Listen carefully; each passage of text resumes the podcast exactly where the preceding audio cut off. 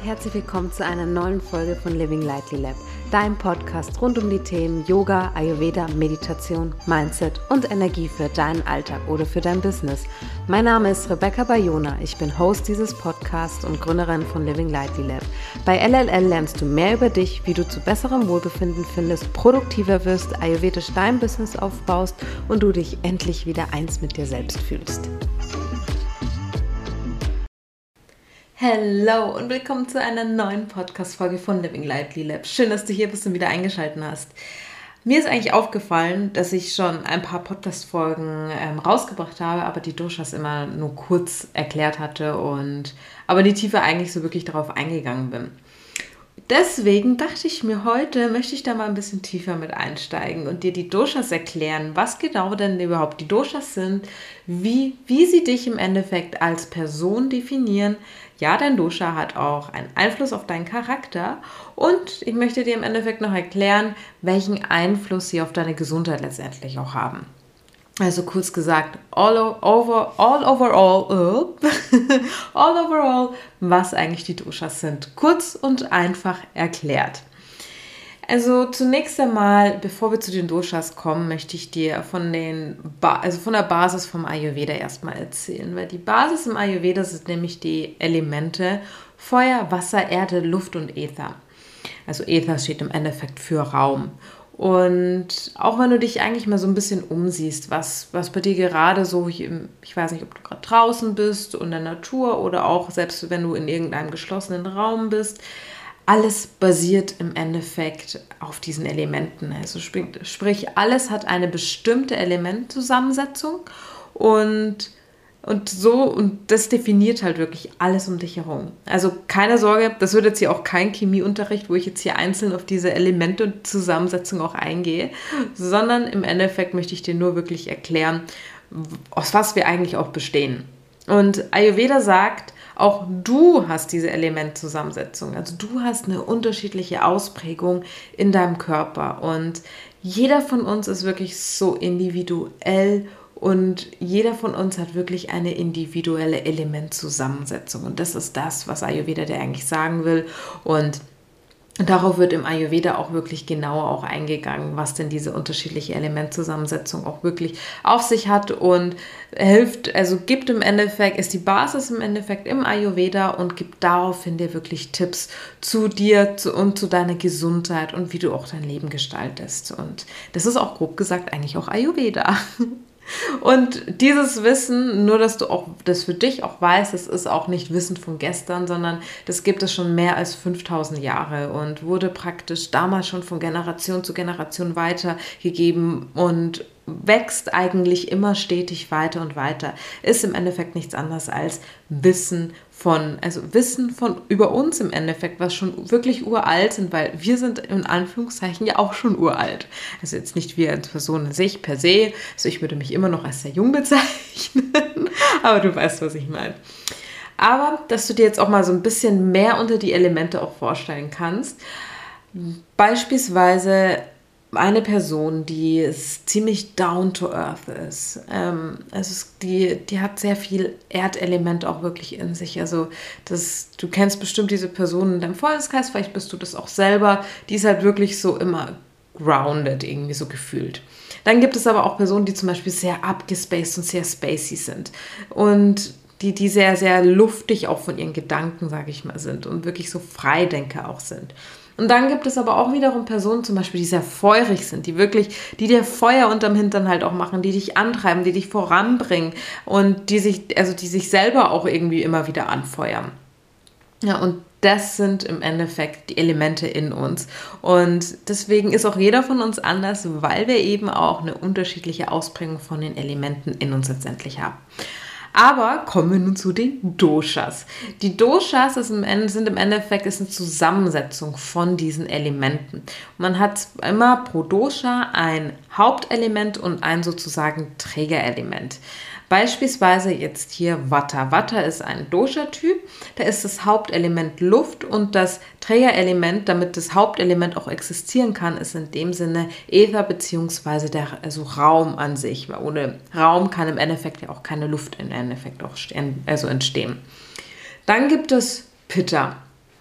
Pitta setzt sich aus den Elementen Feuer, was das Hauptelement ist, und das Trägerelement ist Wasser. Und dann gibt es auch noch ähm, Kapha, das ist das dritte Dosha. Und das setzt sich aus den Elementen Erde zusammen und das Trägerelement ist auch hier wieder Wasser, wie beim Pitta. Das sind sozusagen die drei Doshas. Also ich wiederhole nochmal, einmal Vata, einmal Pitta und einmal Kapha. Und diese Doshas, die sind in jedem von uns vorhanden, nur eben in einer unterschiedlichen Ausprägung. Also denk auch immer dran, du hast alle Elemente letztendlich auch in dir. Und aber eben halt nur in einer unterschiedlichen Ausprägung, weil das macht halt eben dich als Person letztendlich halt auch aus. Also wir sind nicht alle gleich, weil dann würde im Endeffekt auch alles gleich aussehen. Wir würden gleich aussehen, aber das sind wir zum Glück nicht, denn wir sind so verschieden und so individuell, wie wir nun mal auch sind. Und das ist auch wirklich schön dran.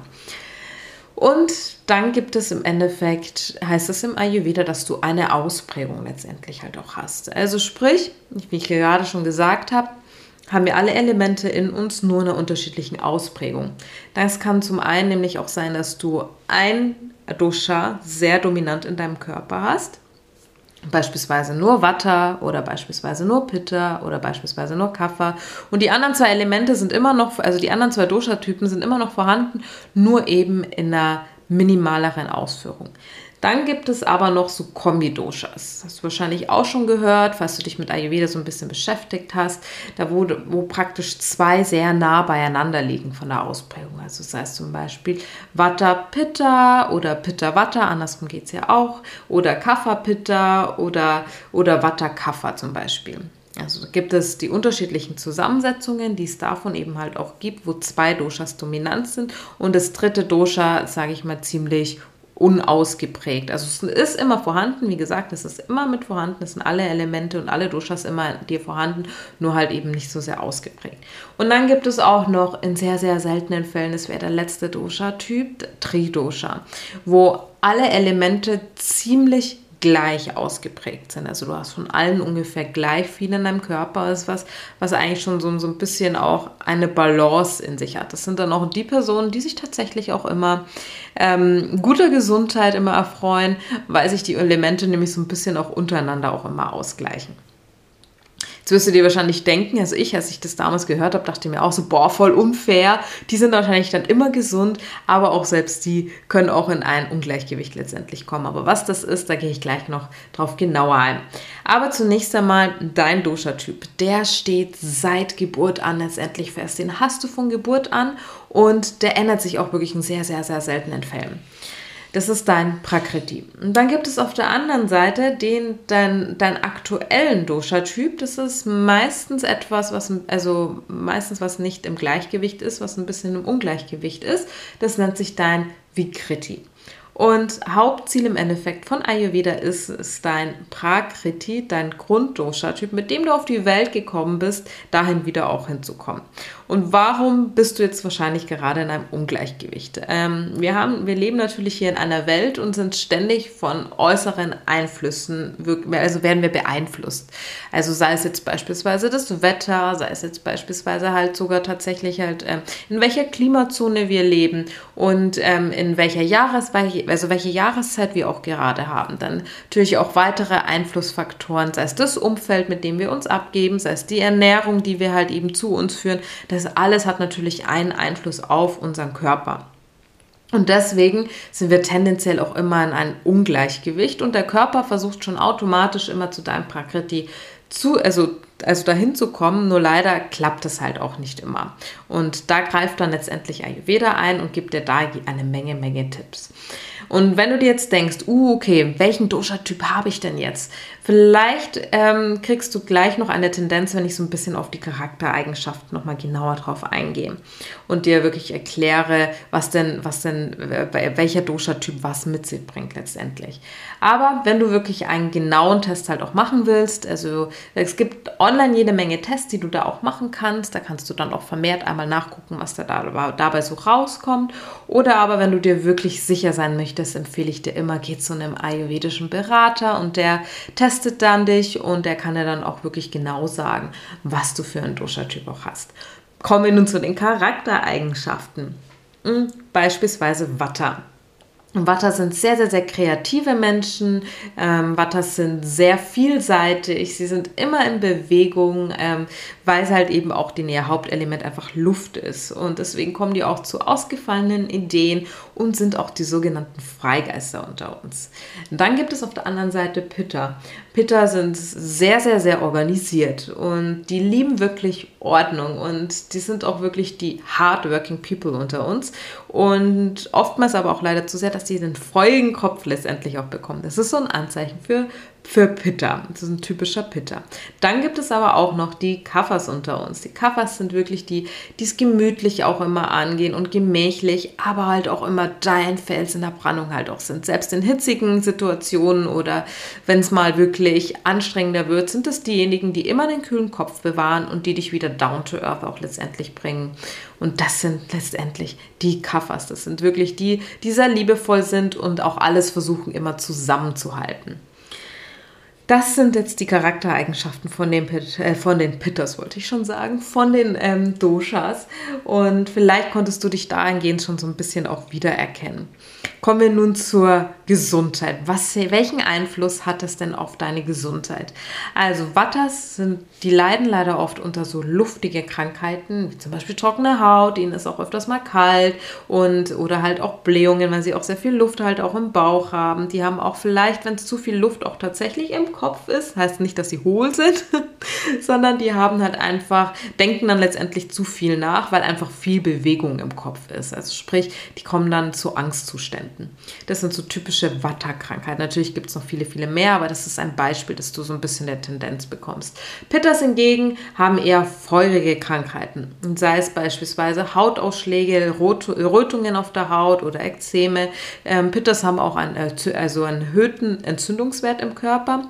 Und weil es natürlich auch die hardworking People unter uns sind, leiden sie auch leider Gottes immer mal wieder unter Burnout.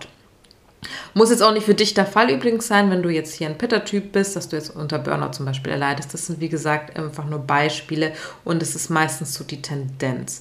Ähm, Kaffers. Kaffers hingegen sind, äh, haben, leiden eher unter sehr erdigen Krankheiten. Das ist beispielsweise ähm, eine Erkältung oder wenn du auch etwas mit dem Bronchien hast. Das sind so typische Kafferkrankheiten zum Beispiel auch. Wichtig ist aber auch, dass wenn du zum Beispiel ein Watter bist, heißt das nicht, dass du beispielsweise unter einer Kafferkrankheit ähm, also erkranken kannst. Also auch Watters haben Erkältungen und Pitters haben halt auch Erkältungen, obwohl es eine Kafferkrankheit letztendlich auch ist an sich per se. Aber das für dich nur so als kleiner Hinweis. Also man kann natürlich auch an, ähm, man kann natürlich als Watter auch ein Pitter-Ungleichgewicht haben. Den Fall gibt es auch. Wie gesagt, kommt halt immer auf die äußeren Umwelteinflüsse ähm, auch immer drauf an und was gerade so um dich herum halt auch passiert. So, jetzt denkst du dir wahrscheinlich, wie kann ich denn das jetzt ausgleichen? Ganz super simpel gesagt, Gleiches zieht Gleiches an und der Gegensatz gleicht wiederum wieder aus. Also sprich, wenn du zum Beispiel an einer Watterkrankheit oder trockener Haut zum Beispiel halt auch leidest, werden so luftige Sachen, die im Endeffekt immer, also sagen wir mal, viel Bewegung zum Beispiel eben auch und äh, auch vieles, wo du sehr viel, wo du dich vollkommen auch kreativ auch auslebst. Das sind so Dinge, die das Ganze auch nochmal, die dein Watter im Körper auch nochmal ansteigen lassen.